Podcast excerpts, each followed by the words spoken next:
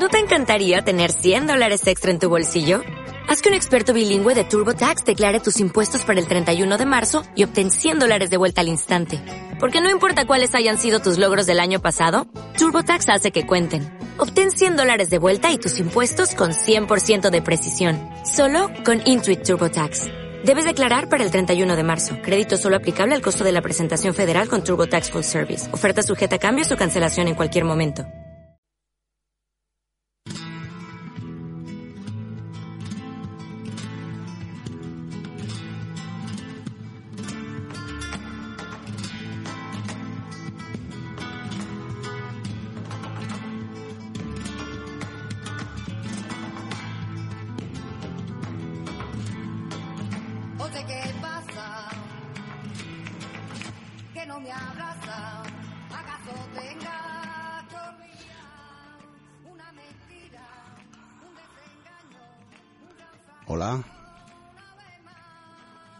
¿Qué tal? Furiadictos y furiadictas, aquí estamos en una edición más de Furia de Radio que en esta ocasión hem- hemos titulado Anarquismo o Barbarie.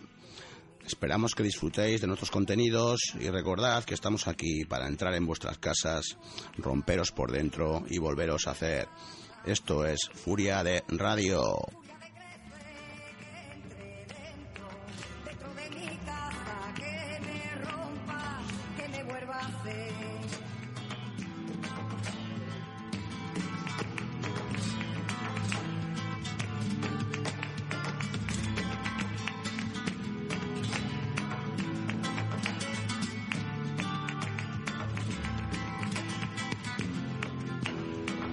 Bueno, pues eh, en este programa eh, estamos aquí, bueno, os saludamos primero eh, el- todo el equipo, aquí yo mismo Furia, mi compi Iván Terrazas, que tengo aquí agarrado del brazo, y Joseba a los mandos técnicos. Tomates más. Vamos a a repasar. las delicias de jóvenes y jóvenes, mayores y, mayoras, y anarquistas y anarquistos. y anarquistas y anarquistas, Y enquistados y requistados. y gente de mala calaña. Y de mal vivir. Y de mal vivir. Estuvimos en, en las eh, onceavas eh, o undécimas. que Undécimas. se- pueden- se dice, se puede decir. Vale, ambas. Son ambas Ambas, válidas, ¿no? ambas. ¿Croqueta o concreta? Sí. Ese, ese, ese. Vale, pues eh, estuvimos allí eh, este fin de semana que eh, hubo un montón de cosas interesantes, charlas, eh, en fin, eh, música, poesía, de todo y, y bueno, y, y muchas sorpresas. Entre ellas una muy interesante que vais a escuchar a continuación, del eh, Luz con, que estuvimos con Lucio Ortubia también. Pero bueno, antes de eso vamos a pasar a la furiosa actualidad que nos va a contar aquí el compi Iván Terrazas, como siempre. Furiosa actualidad. Adelante. Pues bueno, la furiosa actualidad, eh, queremos eh, recordaros que ahora en estos mismos instantes se está llevando a cabo una operación llamada la Operación Araña eh, por parte de, los, eh, de las fuerzas de inseguridad del Estado. Creo que, ah, si no nos equivocamos, de momento son 14 detenciones, pero bueno, esto está siendo a nivel de todo el Estado. Y bueno, esta operación quiere, digamos, eh, eh, simplemente es por, por enaltecimiento en, al terrorismo en redes sociales. O sea, están deteniendo a personas simplemente por comentarios en, en la red. Sí, bueno, es lo que tiene este la ley mordaza, ¿no? Que de alguna manera quedamos todos amordazados, no se puede decir Sí, nada sí, sí. Bueno, de hecho, pues como en otros programas, igual que hemos estado hablando de la, de la operación piñata de, a, a compañeros anarquistas, pues bueno, esta vez les, eh, les, les ha tocado les ha tocado a otros. Pero bueno, el- la cuestión es criminalizar eh, a la gente por, por su, vamos, sin, Sí, bueno, anarquistas y no anarquistas. Eso es, a, eso es, a to- a sí, cualquiera que tenga una voz un poco discrepante. Sí, o por su militancia política o por tener una, una voz diferente, eh, distinta al pensamiento único, vamos. Bueno, y bueno, eh, más cositas, más cositas. También, yo quería una cosa, quería, Sí, quería sí, que sí, ma- sí. Una, una compañera que me ha escrito desde León, eh, eh, bueno, pues que este el próximo eh, jueves 21 a las 21 horas hay una marcha que está convocada por bueno, sindicatos, eh, digamos, ofici- comisiones obreras, etcétera. Pero bueno, que es por la minería, por la por el, por el tremendo golpe que también el gobierno y, y el Estado le está dando a, a los mineros. Sí, toda la cuenca minera Toda la cuenca minera mal, asturi- as- asturleonesa está muy, muy castigada.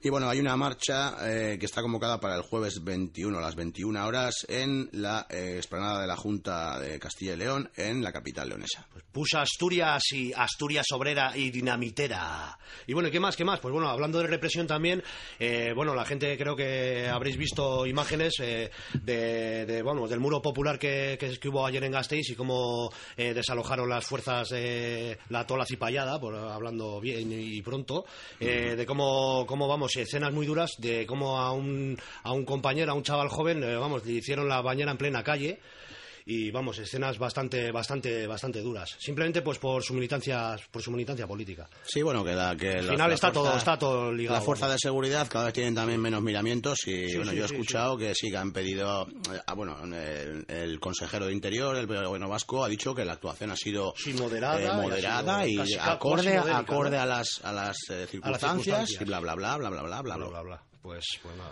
Bueno, pues es lo que tenemos. En fin, vamos a pasar eh, la grabación que tenemos, que la, la entrevista que hicimos con eh, Lucio Urtubia. que se pasó por allí un gran honor allí.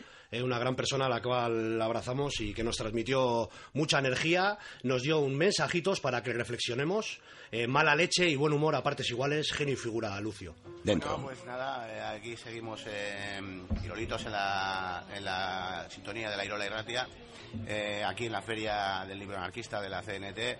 Tenemos aquí para rato y bueno, pues tenemos una sorpresa muy agradable y tenemos con nosotros a una persona que no, nos- no sabíamos que iba a estar aquí, la verdad, y que es muy agradable tenerla con nosotros. Eh, bueno, es un, no sé, casi un honor diría, eh, Lucio Urtubia. Y pues nada, Lucio, aquí, eh, aquí, te tenemos. Eh, ¿Qué nos cuentas? ¿Qué tal estás? ¿qué haces por aquí Por aquí, Lucio? eso Bueno, es. pues me han traído ahí esta gente, no sé ni dónde, porque yo como soy un viejico, como si fuera un paquete, ¿comprendes? me llevan, me dejan, bueno, y bueno, digo lo que me parece, o sea, porque ya tengo casi cua- 84 años. Casi 84 años. No más, muchos más que esos. más eh No, pero en fin. Y, y como creo, yo soy de los que creo que esta puta sociedad se puede mejorar. A mis 84 años, yo creo que esta sociedad se puede mejorar. Pero hay que hacer trabajo. Y vosotros, y vosotros los libertarios, sois los que tenéis una responsabilidad. Porque sois vosotros los que podéis vehicular el cambio y los cambios. No son esta gente que dicen una cosa y hacen otra. Y hacen lo que no dicen. Esa gente no, no puede cambiar nada, o sea, todos lo sabéis. Ojalá que lo- los curas vuestros de aquí vascos hubieran cambiado algo. Ojalá que, que el PNV hubiera cambiado algo. O los socialistas hubieran cambiado algo. Vosotros sabéis que por ahí no se va a ningún sitio. Desgraciadamente para todos nosotros. Hay que hacer esfuerzos. Por eso, o sea, tenéis que hacer esfuerzos vosotros si estáis convencidos. Yo estoy convencido y a mis 84 años, pues ya veis, como un viejico voy a los sitios porque creo, creo por la historia, además la historia nos ha probado que se pueden hacer mil cosas, miles de cosas. La, his- la historia, la historia, los libertarios nos da la razón. No cambiaremos nada mientras se pase por esta clase de mentirosos que dicen lo que no hacen y hacen lo que no dicen.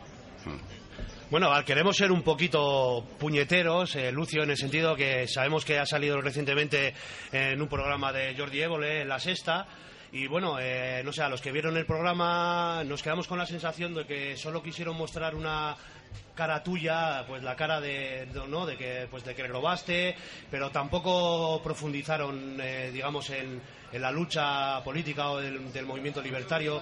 ¿A ti que personalmente qué impresión te quedó en la entrevista? ¿Estuviste contento con ella eh, o, o Bueno, crees que pues, ocultaron que ocultaron información? La televisión, hombre, claro, pasaron, pasaron 5, 5% de lo que yo les dije, el 5%.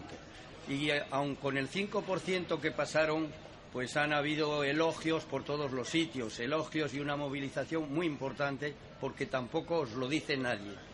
Si hubiesen pasado el 100% de lo que yo les dije, pues el País Vasco y España entera se estaría en revolución. Con el 5%, con el 5% se quedaron entusiasmados. Pues fijaros, fijaros, es que las ideas no por mi cara bonita. Las ideas anarquistas, vosotros no os dais cuenta tampoco. Las ideas anarquistas son necesarias. Yo lo veo en el mundo entero. Es una necesidad. Las ideas anarquistas son necesarias. En el mundo entero lo veo la cantidad y cantidad. Hay más gente que nunca anarquista. Lo que pasa es que no somos mentirosos como los partidos políticos y la Iglesia, que enseguida hacen una organización y claro, y creen ya nos engañan.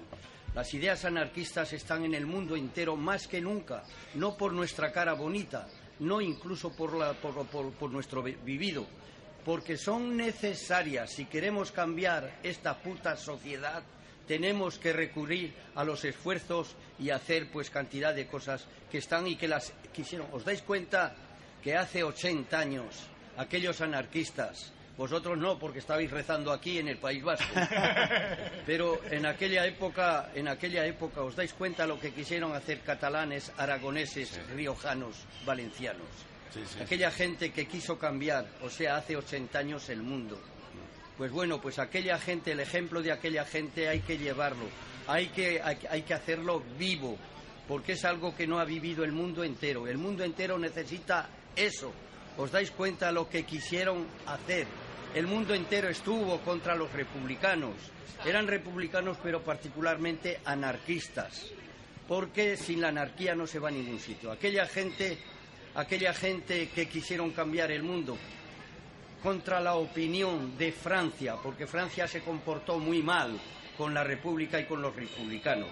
Eran republicanos, pero no hay que olvidar que había 36.000 anarquistas en la cárcel.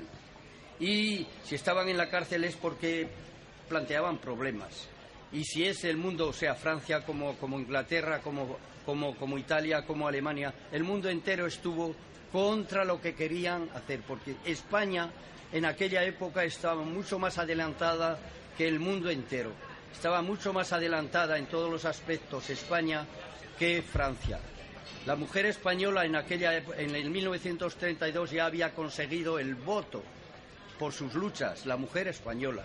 Y si es cantidad de cantidad de luchas sociales que ganaron en Francia el Frente Popular, las ganaron porque el gobierno francés, eh, comunistas y socialistas, tenían miedo de la contagión de lo que ocurría en España, de aquello que se preconizaba, la responsabilidad, porque las ideas libertarias o anarquistas la gente confunde.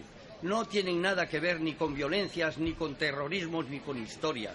Los anarquistas en cierta época se defendieron, se defendieron. Por ejemplo, en mi pueblo pues hay una, una plaza que se llama la Plaza del Obispo Soldevilla.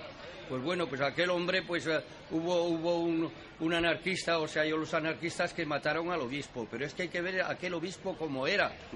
Hay que, hay entender era- el contexto, el contexto histórico, ¿verdad? Claro, bueno, toda esa es la historia y esa una- es así. Pero los anarquistas no es gente de violencia, los anarquistas no son gente terrorista, ni mucho menos. Queremos ser responsables, porque sin la responsabilidad no se va a ningún sitio. Y os diré, por ejemplo, ayer estuve en, eh, no, no sé ni cómo se llama, donde... Bueno, sí, que- A ver si es capaz de decirlo, Lucio. ¿Qué, qué voy a saber si yo no, no sé? Yo soy a, a- a- a mi, a mi edad, ¿comprendes? Bueno, pues había que la gente no pudo entrar. Y si, y si vosotros no tenéis gente es porque no hacéis vuestro trabajo. Las cosas no caen del cielo, que se os, eh, que se os ponga en la cabeza. Las cosas no caen del cielo. Las ideas libertarias, ya os digo, son necesarias, nada más. Yo me quedo con eso que dices, de que las ideas libertarias son Hombre, necesarias claro, ahora más que nunca. Más necesarias Ahora que más nunca. que nunca, sí. Y además Porque ya lo este- veis, o sea, tenemos una experiencia. ¿Qué queréis hacer con estos partidos de bobos? Sí, porque sí. si estamos en contra de todos estos partidos y de estos gobiernos es porque lo hacen mal. Está no claro. por no por otra cosa, es que lo hacen muy mal, no saben servirse. Hay que ver las riquezas que hay en España y en todos los sitios. Y fijaros para qué sirven, para corromper, para, para, para echar a perder la- la- las cosas. Y además hoy en día es la única alternativa, porque después del fracaso absoluto del comunismo. Sí, que- pero es la única alternativa, las ideas libertarias, pero a condición que hagáis vuestro trabajo vosotros Eso, los libertarios. eso sí es verdad, Porque si sí. no hacéis nada, pues, pues, pues es como los Eso otros. sí ¿Qué es diferencia entre un anarquista que no hace nada y un cura que no hace nada? Sí, eso es pues no verdad. hay ninguna diferencia. Eso es verdad. O sea, que, vamos, que si no se lleva a la práctica no existen las ideas, vamos. Las ideas son el ejemplo y uno da lo que recibe. Uno da lo que recibe. Por ejemplo, tenéis un trabajo acojonante Yo, lo que no quieras para ti, no lo quieras para nadie. Los anarquistas hemos estado siempre en contra, en contra de las cárceles, porque las cárceles yo soy de los que digo ni para mis enemigos, ni para mis enemigos las cárceles. Y hay un montón de gente en las cárceles, de viejos, de enfermos, que tendrían que estar aquí, que no harían más que bien toda esa gente, ¿comprendes? Y ni aun eso hacemos, pero porque no hacemos el trabajo, porque no hacéis el trabajo. Eso es una vergüenza para todos, para los gobiernos, para nosotros y para todos. Esa pobre gente que han hecho lo que han hecho. Pues bueno, se han equivocado, se han equivocado, tal vez se han equivocado, ¿comprendes? Yo pues eh, digo esto porque yo tenía que haber estado, pues a lo mejor he tenido mucha suerte. No sé el por qué, ¿comprendes? Porque nadie somos más que nadie. ¿Qué somos? Pues somos cuando venimos al mundo venimos desnudos y nos vamos desnudos, no somos nada. Lo que somos es lo que hacemos, porque uno es lo que es por lo que hace. Un aplausito para Lucio.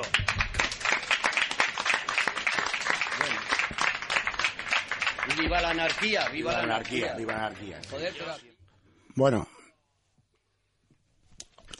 pues eh, estas eran las palabras de, de Lucio Urtubia, que al cual eh, tuvimos con nosotros el placer de, bueno, tuvimos el placer de entrevistar, eh, Terrazas. Pues sí, la verdad que se puede decir que este fin de semana hubo una explosión en Bilbao de furia libertaria, ¿verdad? Pues ¿Eh? la verdad es que sí. Valga la redundancia. Bueno, y furia... ¿La redundancia? Redundancia. Ah, vale. Redundancia. bueno, y, joder, y Furia Radio, pues estuvimos ahí cubriendo, pues como bien hemos dicho, la undécima Feria del Libro Anarquista, que se celebró en la Plaza Bilbaína Unamuno, organizada por la CNT, a la que desde aquí queremos agradecer su gran trabajo y mandarles Bueno, una cosa. un abrazo, ¿no? Palabras duras, para- las de Lucio, ¿no? Que nos encarga un trabajo ingente. Yo me quedo con las palabras que dijo de responsabilidad y la verdad que, que Sí. con eso me quedo. Bueno, yo Empecemos ya. a ser, ser eh, responsables. Sí, yo ya no sé con, con cuál me quedaba porque he dicho, lo he dicho en la Tú eres un irresponsable. Ya, eso también es verdad. Pero bueno, oye, porque ser responsable no quiere decir que no sea anarquista. O, o- o sí, o no, o qué. Ah, eso, Ah, bueno, eso que te lo ah. diga Lucio. Ah, bueno. Yo soy, eh, ah, yo soy ah, colega. vale, y. ¿Qué te va a decir? ¿Qué te va a decir? yo? ¿Qué te va a decir yo? Bueno, la verdad es que, no, pero palabras duras porque nos queda un trabajo que tenemos que hacer, según él. Claro, para los que no somos tan viejos como él, porque ya tiene 84 años el hombre.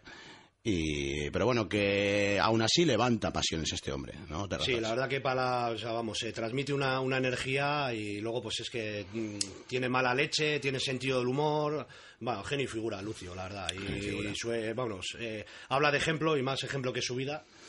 Pero bueno, a pesar de todo, en la feria, que, aunque a pesar de las palabras duras de Lucio, de que parece que no hacemos nada, algunas cosas sí que se hacen, y en la feria había un montón de editoriales presentes, y aquí mi compita Razas. Pues sí, vamos a aprovechar ¿no? también para agradecer a todas las editoriales que, que ahí estuvieron. Eh, la editorial Queimada, Descontrol, Virus, Malatesta, DDT Banaketak, Pepitas de Calabaza, Logofobia, Aldarul, La Nomia y Cira.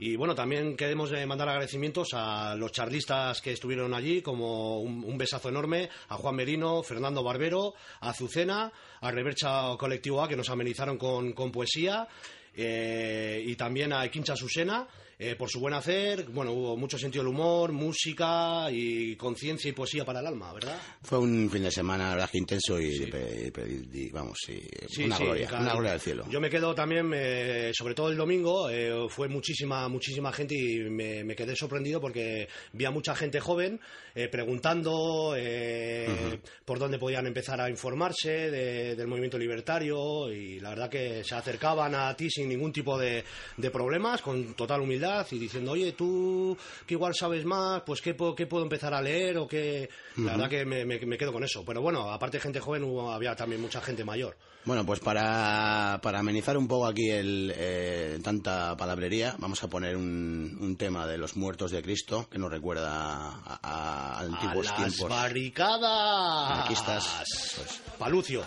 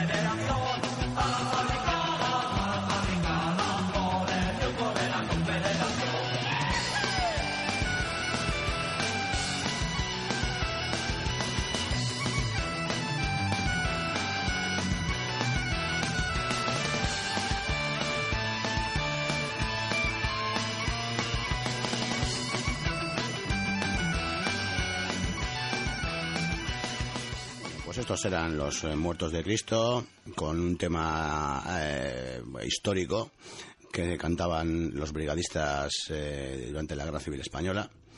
Y vamos a pasar ahora una entrevista que grabamos en, las, en estas jornadas, en estas onceavas jornadas de la CNT, con el compañero Juan Merino. Y vamos con él, dentro. Pues aquí estamos en, en la feria del libro, en la un- undécima feria del libro anarquista que organiza la CNT aquí en Bilbao y tenemos con nosotros al compañero Juan Merino que nos va a hablar de un libro muy interesante que ha presentado aquí ahora hace unos instantes eh, escrito por Costas Floros, un griego que habla un libro que habla sobre el movimiento libertario español en- durante la dictadura.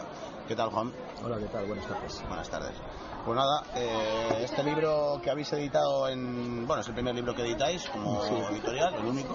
Sí, exactamente. Y queremos que, bueno, en principio que nos cuentes un poco, eh, bueno, es un poco, nos sorprende un poco, de tal manera, ¿no? Que sea un libro tan, sobre- después de escuchar tu exposición sobre él, ¿no? Eh, tan interesante y que tiene tanta información sobre el movimiento libertario eh, de español, que se haya escrito en Grecia y además escrito en griego y para los griegos. Un Mm. poco la razón de Sí, por qué esto. Bueno, en primer lugar, y atendiendo a lo que decías en primer lugar, eh, la edición es el, el único libro que hemos editado porque nuestro objetivo era justamente editar, era justamente sacar este libro como objetivo porque es el único es, es un libro eh, entendemos nosotros indispensable para para la comprensión global del movimiento Eh, ¿Cómo llega Costas a, a escribir este libro, por ejemplo, en, Gre- en Grecia? Pues eh, Costas en su juventud, como tantos otros griegos, estudia idiomas y estudia español, aprende español con 19 años, ingresa en la Facultad de Ciencias Políticas y en consonancia eh, por sus intereses académicos, poniendo en consonancia esos intereses académicos con, con sus tendencias ideológicas, decidió hacer un estudio riguroso sobre el movimiento libertario español de una manera global que eh, acogiese en su seno pues todo el periodo de la dictadura, la resistencia al franquismo, etcétera, el maquis, todo, desde orgánica y eh, desde el punto de vista de la acción para presentárselo al público griego.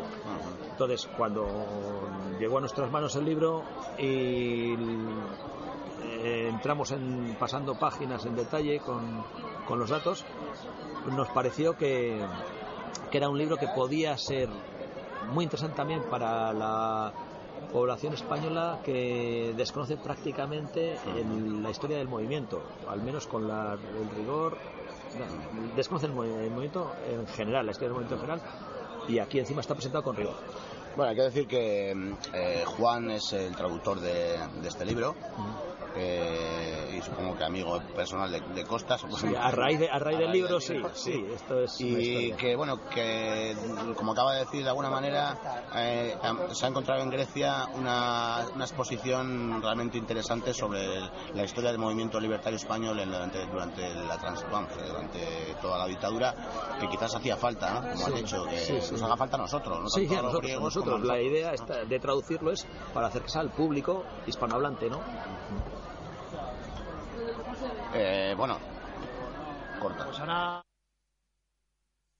Bueno, pues ahora nos gustaría un poquito que ahondar un poquito más en el, en el contenido del libro y qué, qué se pueden encontrar los lectores y lectoras en este libro. Bueno, pues desde el punto de vista estructural, eh, digamos que es un libro, pero es un- una obra más completa, puesto que incluye lo que es la, la propia narración, digamos, escrita del documento. Eh, incluye un anexo con cinco testimonios carcelarios de diferentes y sucesivos per- periodos de, la historia del periodo que- abarca de miembros del movimiento en las cárceles franquistas, desde la, inmediata posguerra hasta el mismo día de la muerte de Franco, que es un relato de Luis Andrés Edo. Y una tercera parte, que es un documental que el propio Costas eh, edita eh, resumiendo y extractando pues, las continuas películas que ha habido, grabando entrevistas a personajes históricos del movimiento, que ya por sí solo el, documental es una obra en sí, o sea, el conjunto es el documental, el libro y el anexo de testimonios. Si en cuanto a la estructura, si es por lo que, lo que te interesa, pues la estructura es una estructura lineal, empieza históricamente en el año 39, aunque hay dos capítulos introductorios de la historia del anarquismo en España, cómo surge del periodo de la guerra, y luego a partir de ahí otros 10 capítulos que alternan historia orgánica con historia real de movimientos, no solamente una historia de la CNT, sino de global del movimiento libertario y de, como he dicho, no solamente de documentos u orgánicas, sino también de acciones, maquis, atentados, lucha contra el franquismo, resistencia, decadencia, resurgir en el año 60 y posterior pues eh, renacimiento en los años 70. por Bueno, manera. podríamos decir que, que no es tanto un análisis eh, un tanto político ¿no? de ellos, sino también se presentan muchas anécdotas. Eh, bueno, ¿Desde qué punto de vista, digamos, es esta, no, no es ninguna crítica tampoco al movimiento libertario de, de- de quizás algunas partes o no sé, ¿no? Sí, pues mira, es, eh, vamos a ver, eh, la propia estructura y la- el, el propio concepto del libro, que es un, un desarrollo histórico, pues digamos que el hilo argumental es histórico. Empieza, Sí. si queremos, es- Creo que se diseño puede leer un poco casi como una cosa narrativa en un momento es- dado. sí, sí, es muy entretenido. es- eh, incluso tiene eh, combina reflexiones, que sí que tiene, tiene reflexiones con episodios casi novelescos. Cuando va contando acciones de determinados de, de determinadas partidas, lo hace de una manera muy entretenida, de manera que en la lectura del libro no no pesa, no digamos Sí, que no es sí, sí, eh, ni dogmático ni ref- ni, ni sol- puramente teórico, sino que, que se lee con mucho con muchas ganas, vaya. A pesar de ser casi 500 Digamos que este libro puede dar unas, una- unas herramientas para la gente que lo lee, eh, digamos, para poder a- analizar la historia y aprender de ella, ¿no? De lo que se hizo bien y lo que se hizo mal, está, como bien has dicho, sin, sin dogmas, ¿no? Sí, por una- Las cosas buenas y las malas, que también las habría. Sí, sí. Pues bueno, por una parte, por una parte eh, of- ofrece temas de reflexión y por otra, eh, a partir de las palabras que tú has dicho, como contiene tantos elementos, lo que hace también muy bien es inducir a que se investigue algún aspecto que te llame la atención. O sea que es un libro en ese aspecto yo creo que completo. Sí, bueno, para toda la gente es joven así, que no conoce toda esta época, ¿no? Much- mucha gente, bueno, Sí. y otra que igual que la haya vivido también, incluso, una visión, digamos, global, en general, ¿no? De todo, de todo, de toda esta época, que, que es mucho más, quiero decir, que la influencia del movimiento libertario es mucho más de la que realmente se cree que, que Sí, sí, sí, sí. Una- uno de los aspectos que, se desprenden muy claramente es que hay muchas cuestiones o muchos aspectos del ámbito libertario que han trascendido en- a, a lo largo de o posteriormente a lo largo de la, a lo largo de la historia. Pero decías que eh, eso curiosamente yo soy un, un miembro del movimiento te- tenía un conocimiento determinado de, la- de su historia y hasta la lectura del libro pensaba que tenía un conocimiento más o menos sólido, vaya, sin, ser muy Sí. es- especializado. Sí. Pero dices, es para jóvenes que no tienen mucho conocimiento, es para esos. Tiene una, par- una parte iniciática que además es muy atrevida y muy que induce mucho a la lectura o a, o a investigar en otros aspectos. Pero eh, y, y por otra parte, estar concebido para un público teóricamente que ignora, aunque luego la realidad es muy otra, bueno, eh, pues ofrece esa especie de carácter iniciático. Pero yo, eh, repito, soy militante del movimiento, me preciaba por de conocerlo más, al menos mínimamente, pero he aprendido infinidad de cosas en este. O sea, quiero decir que también para el militante tiene interés. O sea que vamos, que hay que, hay que aprender, la historia es muy importante y aprender el pasado para, para, para aprender de lo que está pasando hoy en día. Sí. Te pongo un ejemplo, por ejemplo, hoy en día que, mm, con, digamos, con el, con el resurgir de, de partidos como, como Podemos, eh, no quería nombrarlo, pero bueno, eh, no- esto no te recuerda un poquito, no te recuerda un poquito a los años 80, a nuestros padres también que se ilusionaron con el Partido Socialista, etcétera, etcétera. Eh, sí. Pongo ese, Sí, si sí. esto tiene, esto ayuda también a, un poquito este libro a, a aprender de eso, ¿no? Eh, bueno, pues sí, claro, claro que sí. Eh, no llega hasta el periodo de los años 80, pero la condición humana eh, se repite constantemente. Entonces, muchos de los comportamientos que hay en muchos de los comportamientos que hay en este libro sirven para entender incluso acontecimientos actuales. Y en el caso de la actualidad, pues sí, es curioso, por ejemplo, hablando de la influencia, cómo se ve ahora mismo, tiempo después, no sé cuántos años después de, de algunos de los hechos, todavía el asamblearismo y el, el asamblearismo y la horizontalidad son eh, temas con reclamo social. O sea, el movimiento que tú has dicho se basa, su discurso al menos se basa en que son asambleas horizontales. Sí, sí, desde Quiero luego. decir que esto, desde, de- desde nuestro punto de vista, no sé si es como para estar orgullosos, pero quiero decir que esos dos temas son un, un- un- so- eh, son explotables desde- y son nuestros de toda la vida, históricos, históricamente. Sí, bueno, aparte que han sabido también recoger un poquito también pues esa, digamos, movimiento en red, ¿no? Que, que, que el 15M pues también mucho surgió de las redes sociales, también lo han sabido hacer suyo, ¿no? Esto... Sí, bueno, lo han capitalizado, pero es, repito es. que a mí lo que me interesa es que lo que les ha servido para capitalizar son principios o, o características del movimiento libertario. La estructura asamblearia, horizontal, la participación directa, todo esto nos- a nosotros nos suena. Yo recuerdo cuando el movimiento de 15 de- del que tú hablas, que mm, a- a- a- eh, asistía sorprendido a asambleas, a gente queriendo hablar, eh, una con una necesidad de participación directa sobre las deci- en las decisiones que yo veía como natural dentro del movimiento de anarcosindicalista CNT, me parecía Sí, como si cosa- fuera, lo habrían el inventado ellos, el ¿no? Como si del eso Mississippi, es, sí. Eso es, eso Sí. es, eso es. Bueno, pues furiaditos y furiaditas, esto que sepáis que eh, aquellos y aquellas que queráis tener una información, eh, in- vamos, básica o, o más que básica, más allá de lo básico, sobre el movimiento libertario español durante la dictadura, que fue mucho más amplio de lo que se cree, podéis acceder a este libro escrito por Costas Floros, traducido por Juan Merino que bueno eh, nos acaba de presentar aquí el compañero Juan y bueno para acceder a él eh, Sí, bueno,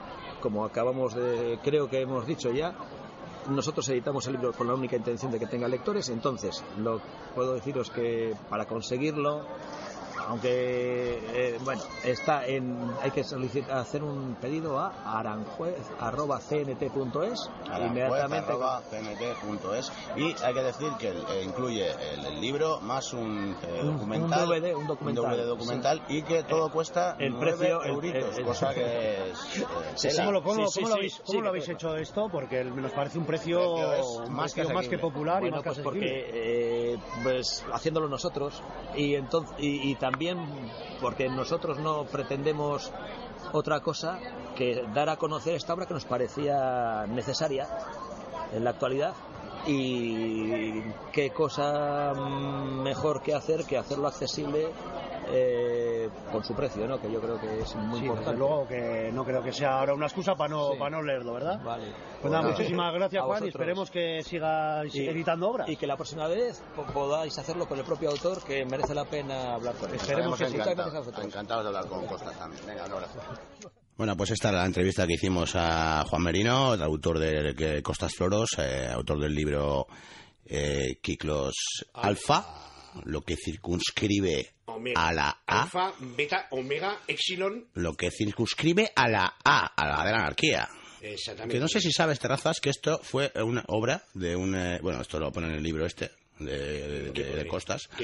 Que fue este es el símbolo el símbolo de la A eh, circus- circunscrita en un círculo Sí. de la anarquía Sí. conocido por todo el mundo Sí. cosa que tú también conoces aunque sea gilipollas Mm, no, o, o no medio gilipollas o La, la circunscrita la inventó el comandante Actar. No, de, no, no, de no, alfa, no. Fue- beta, no, no, no, no, reticulín, bueno. omega, beta plus y beta carenol. bueno a ver a ver vamos a hablar en serio Bueno, sí, sí, vamos a poner serio. Vamos un poco se, serio. se cuela a unos frikis aquí de este programa. A ver, esto fue inventado, según pone en el libro, está eh, ideado, por un eh, el hijo de un exiliado español en Francia, en 1964, ideó este símbolo, el de la A circunscrita con un círculo, Sí. ¿no? En 1964. ¿Sabías eso, Terrazas? Sí, bueno, hay teorías para todos los gustos. También, en- si queréis escuchar eh, Desmontando a Babilón de los compañeros, dicen que es invento de los masones. Que el, el Iñaki es, es un mamón de grado 33. Bueno, No, sí, perdona, de que choteo, sí, sí, sí lo había, sí. Pero, pero vamos, los mamones. Sois todos unos mamones. Bueno, y a continuación... vamos a poner un tema de musiquita. Vamos a. ¿Qué- qué vas a poner? ¿Qué vas a a- poner? espera, es para más que nada para que no se escuchen los hostias que le van a llegar a Terrazas. Y vamos a poner a los ZSK con un tema antifascista alemán puro y duro. Atun, Atun. einen Aufmarsch von Rechtsextremen verhindert.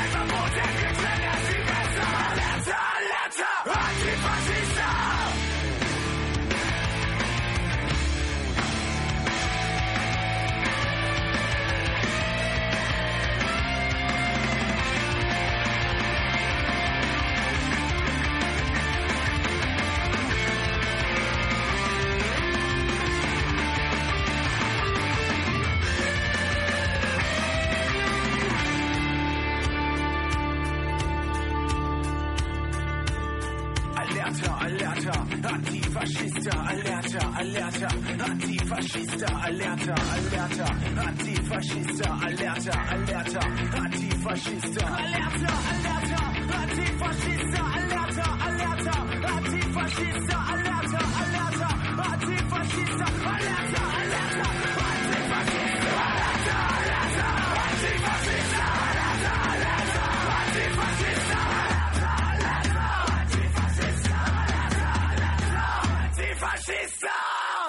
aquí teníamos a los CSK con alerta antifascista. ZSK, terraza. ZSK. Eh, yo pensaba que era el CSK de Moscú. No, eso, ZSK. Joder, puto fútbol, macho.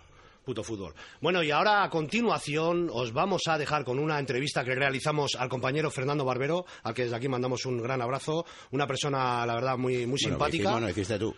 Ah, hice yo. ¿Y tú dónde Pues estabas? yo no sé. ¿Tú dónde estabas? No sé. Bueno, Furia Libertaria estaba en una en la Plaza Unamuno. Era Estaba sí. por allí haciendo el libertario, Furia Libertaria. Furia Libertaria. libertario, libertario, libertario. Bueno, y a continuación nos vamos a dejar con una charla que realicé a Fernando Barbero, que un tío más simpático y más salado que la leche, que eh, sabe muchísimo, y que presentaba presentaba un libro que se llamaba Los anarquistas vengadores y bueno, que sin más os dejamos con Fernando Barbero. En la feria anarquista eh, después de asistir a una charla muy interesante. eh, bueno, vamos a tener una pequeña charla con Fernando Barbero, que es el autor de un libro que se llama Anarquistas Vengadores. Buenas, Fernando. Hola Iván, ¿cómo Hola, estás? Bueno, eh, Furioso, estás furioso. Estoy furioso. Yo estoy también furioso. ¿Tú estoy estás furioso? muy furioso. Estás furioso. Muy furioso. A favor tuya, a favor de tus oyentes, pero en contra del poder. pero bueno, habrá que pasar de la furia a la acción, ¿no? Sí, sí, en eso estamos. En eso estamos. Y bueno, ¿y qué, ¿de qué va tu libro? ¿Qué...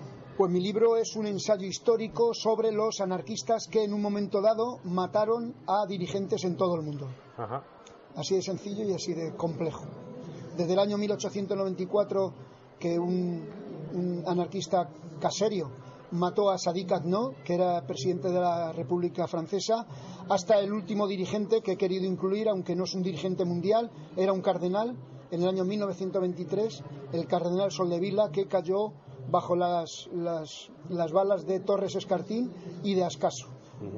Y digamos que en- eh, se habla de, de, digamos, de la figura de los anarquistas expropiadores eh, o vengadores como, como, como anarquistas individualistas o no era así o también digamos que, que formaban colectividad, que igual hay una cierta eh, gente que tenemos el concepto de que eran anarquistas individualistas, o sea, que actuaban por cuenta, por cuenta propia, pero realmente cómo, cómo era... Bueno, eh, ellos eran todos militantes del, del movimiento anarquista, eh, después del año 1910 pertenecientes a la CNT, todos, o casi todos, y antes pues de sociedades obreras eh, anarquistas. en ese sentido no eran individualistas, casi todos eran trabajadores y eran sobre todo personas muy curiosas, intelectuales y con un sentido de la justicia eh, muy potente, hasta el punto de que eran capaces de vengar eh, situaciones durísimas contra el pueblo o contra los propios compañeros anarquistas. Hubo algunos que las acciones las hicieron de forma individualista y pongo el ejemplo ahora mismo de quien mató al presidente Canalejas, que fue Pardiñas, Manuel Pardiñas.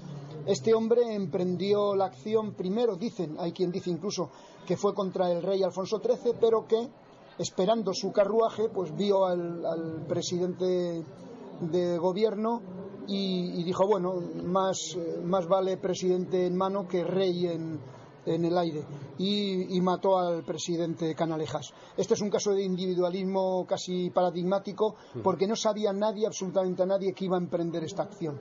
Y luego hay otras, por poner el ejemplo contrario, en el que tres anarquistas catalanes vienen a matar a Dato, a Eduardo Dato. Mil, año- eh, año 1921, eh, Nicolau, Mateu y Casanellas vienen en una moto, en una India, en una preciosa moto con Seikar, desde Barcelona a Madrid. Y ahí sí que se hacen ayudar por militantes de CNT. Desde Mauro Bajatierra, el, el grandísimo intelectual, escritor y hombre de armas Mauro Bajatierra, hasta Tomás de la Llave, en fin, a un, grupo de compañeros de Madrid, de la CNT, que les surten de armas, les eh, buscan el lugar donde guardar el vehículo y les alquilan unos, unos pisos para estar guardados. Entonces son dos casos paradigmáticos y extremos. Uno, él va solo, como David contra Goliat, y en el otro va casi toda la tribu de, de Israel y que la emprende contra Goliat y también vence. Sí, bueno, hay que entender también, ¿verdad?, el contexto histórico, Fernando.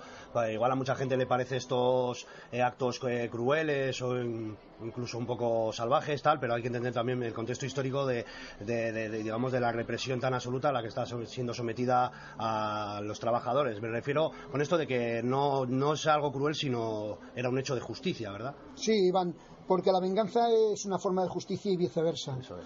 Y por supuesto, juzgar eh, en- en- ahora mismo en el año 2015 en, en un país como eh, España, en un lugar como Europa, en un sitio como Bilbao, como el País Vasco, juzgar lo que estaba ocurriendo en los años finales del 19, principio del 20, eh, hay que tener mucha imaginación para saber que, por ejemplo, un trabajador o una trabajadora echaba 13, 14 horas eh, de trabajo y que al final no tenía para dar de comer a sus hijos. O sea que el nivel de furia del que hablábamos al principio era superlativo, era de, una dureza enorme en la presión que el Estado ejercía sobre todos los trabajadores, sobre el movimiento libertario y de alguna forma ellos, los, los matadores, los anarquistas vengadores, lo que trataban de hacer era eh, mm, rebajar un poco esa presión, ¿no? Eh, había muchos trabajadores que en esas condiciones, si mataban al presidente del gobierno, en un acto que tú has dicho que no era cruel, bueno, cruel es, ¿no? Eliminar una vida Sí, es cruel. sí. No obstante, era el responsable de mucha miseria. El responsable eh, final, porque al final sabemos que los responsables de verdad es el, el poder económico, que es el verdadero poder, pero era una forma, como otra cualquiera, de contestar a esa mm, mm, fuerte presión y, y represión que ejercía la policía, el Estado contra los trabajadores. A mí sí que me gustaría tocar un poco el lado humano de esas personas, que me imagino que habría muchas que igual eh, podrían haber llevado una vida cuasi burguesa eh, o acomodada y dieron su vida por, por los demás. O sea, eso es lo que me gustaría un poco ahondar en eso, Sí. Fernando. Mira, por ejemplo, eh, ahora que me preguntas esto, eh, hay, hay un capítulo que, que no, es, eh, no es muy importante en, en este libro, en Anarquistas Vengadores, porque fracasó en su cometido. Mateo Morral. Ajá. Mateo Morral tiró una bomba en la calle de la calle, mm, eh, perdón, desde un balcón de la calle Mayor de Madrid sobre el cortejo mm, de, de la boda del rey Alfonso XIII con Bat- Cristina Battenberg o, o no, bueno, o Victoria Battenberg, tenía dos o tres nombres como todos estos. Entonces fracasó, tiró la bomba, mm, golpeó, era una bomba Orsini, golpeó contra los cables del tranvía y fue a un lugar donde había mucha gente y murieron unas 30 personas y los reyes salieron indemnes. Este hombre, Mateo Morral, era de una cultura enorme. Estamos hablando del año 1800, de principio 1806, o sea, 1906, principio del siglo XX. Era bibliotecario de la escuela racionalista de Ferrer Guardia. Era una persona muy culta que es- eh, manejaba correctamente cuatro o cinco idiomas. Era un hombre que era hijo de la burguesía catalana. Sus padres, su familia tenía mm, empresas de seda y de, y de lana y tal. Y sabían, y, bueno, era gente muy rica. Y a él le habían liberado, entre comillas, dándole un dinero todos los meses. Este hombre, si no hubiera emprendido la, la acción directa o el mundo libertario, si no se hubiera convertido en un anarquista, habría sido un burgués potentísimo, millonario, que habría vivido como vivían los millonarios entonces, pisando la cabeza de los demás. Sin embargo, Mateo Morral optó por, por, por- por- por- por luchar por los demás y dio su vida por los demás, murió. Murió, bueno, eh, si no te importa, hablo eh, brevemente de una visita que hacemos en Madrid, visita guiada y gratuita eh, del Madrid de los atentados anarquistas en los que hablamos desde, este atentado al de Dato, al de Canalejas, en el lugar exacto en el que se produjo, porque es un recorrido relativamente corto y podemos hablar de la historia. Eh, entrando en la web de queimadaediciones.es podéis, podéis verlo. Ya sé que desde aquí, desde Bilbo, está un poco lejos Madrid, no tan lejos. No tan lejos. No tan lejos.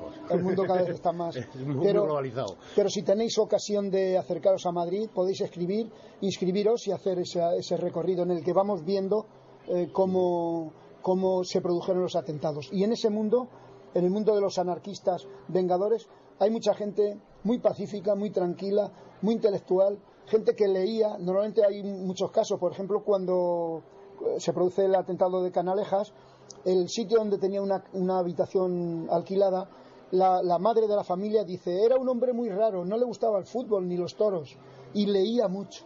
Y a los niños, en vez de regalarles, a, a los propios hijos de la, de, de la casera, en vez de regalarles caramelos, les regalaba libros.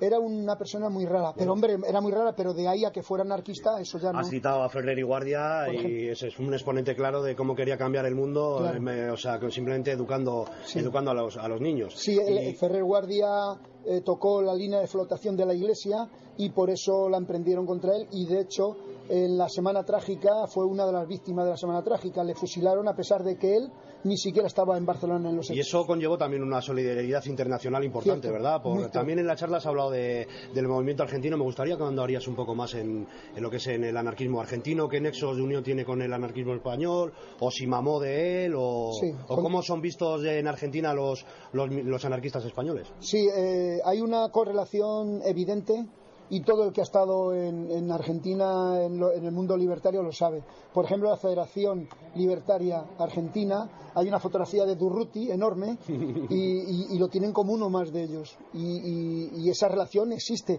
Hay una multitud enorme de, anarquistas europeos sobre todo italianos y, y españoles, pero también franceses, rusos, alemanes, ucranianos, que fueron huyendo de la fortísima represión que había en Europa a finales del 19, principio del 20, donde casi todos los gobiernos y estados habían hecho una ley antianarquista. Entonces muchísimos anarquistas se fueron a, a- a toda Latinoamérica, Chile, Argentina, Brasil, eh, Uruguay, y allí se produjo una eclosión enorme. Eh, entonces Argentina era un país rico, con un capitalismo fortísimo, los que allí llaman oligarcas, hogarcas, que era gente que tenía, pues igual que la familia Martínez de Oz, que tenía, tiene robada, porque el, el Estado solo dio directamente dos millones y medio de hectáreas en la Patagonia.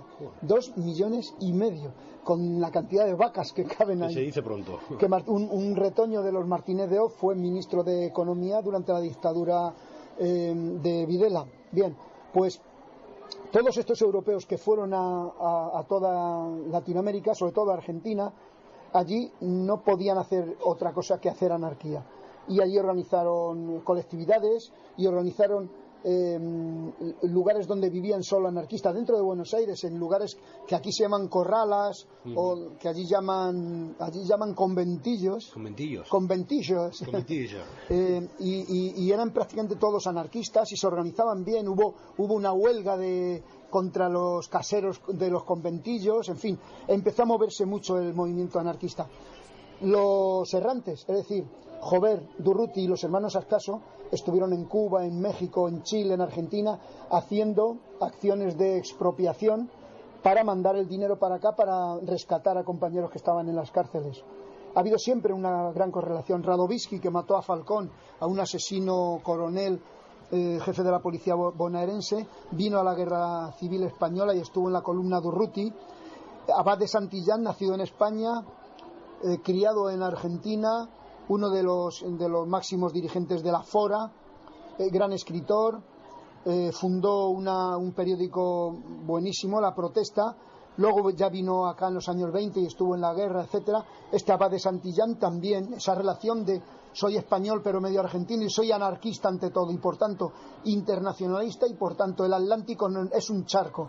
Para la idea anarquista el Atlántico es un charco Sí y es- pequeño además. Sí que es cierto que si te pones a fijarte en la vida de estas personas, lo, lo vamos, eh, siendo una- un trabajador más, lo que, Sí. lo, que la- lo que pudieron viajar, ¿verdad? Sí, Así sí. que- En una época en la que un trabajador podía nacer, trabajar y morir en el mismo barrio o en el mismo pueblo, Sí, que era lo más- lo más común. La inmensa mayoría, los anarquistas primero huyendo de hacer la mili, porque hay que tener en cuenta que el movimiento libertario es básicamente pacifista.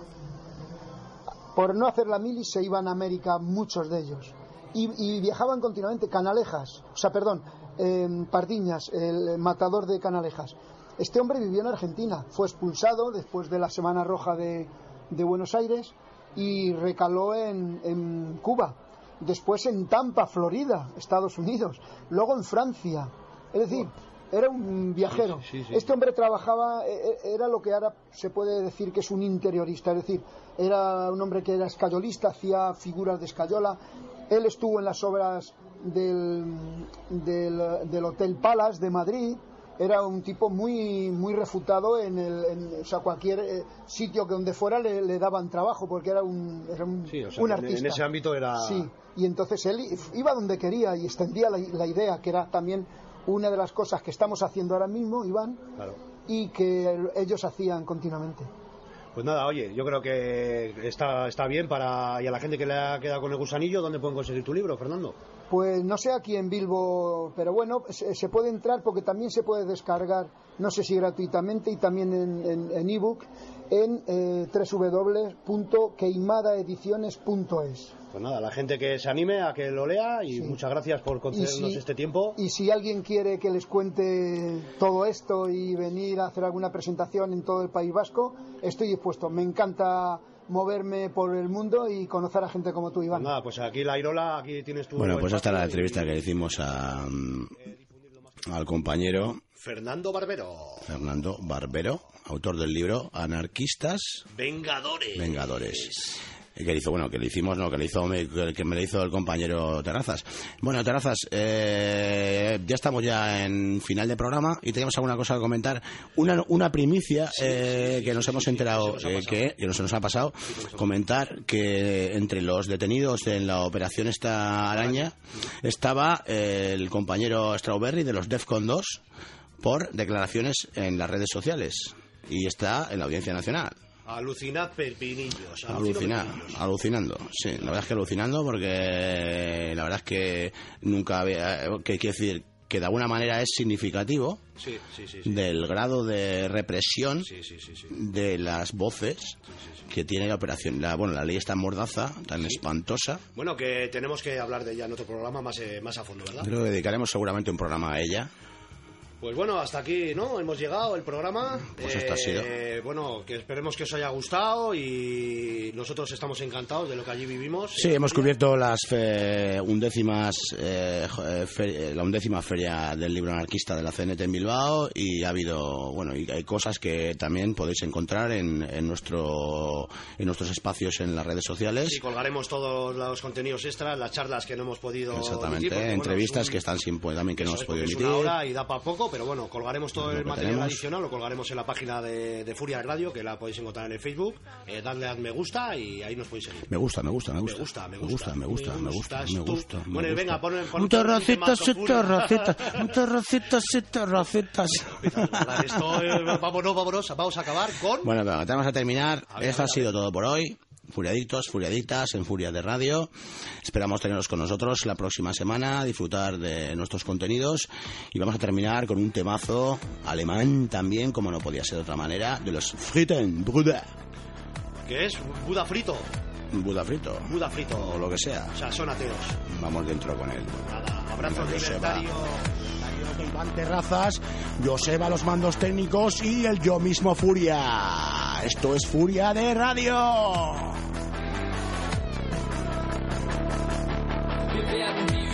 Archiviert, überwacht und verwirrt. Freiheit ist nicht existent, sie wird uns vielmehr verweigert. Leider erkennt man es nicht und verbrennt innerlich, versucht vehement sich zu wehren. Aber scheitert es, ist eine Übermacht, die genügend Feinde erschafft, indem sie Lügen entfacht, ausbaut und erweitert. Sich hier zu fügen ist das, was übrig bleibt, doch es passt nicht jeder in ihre Norm. Und wer beweist das? Wir essen alle das Gleiche, wir fressen alle nur Scheiße, wir zerreißen uns selbst, aber das macht nichts.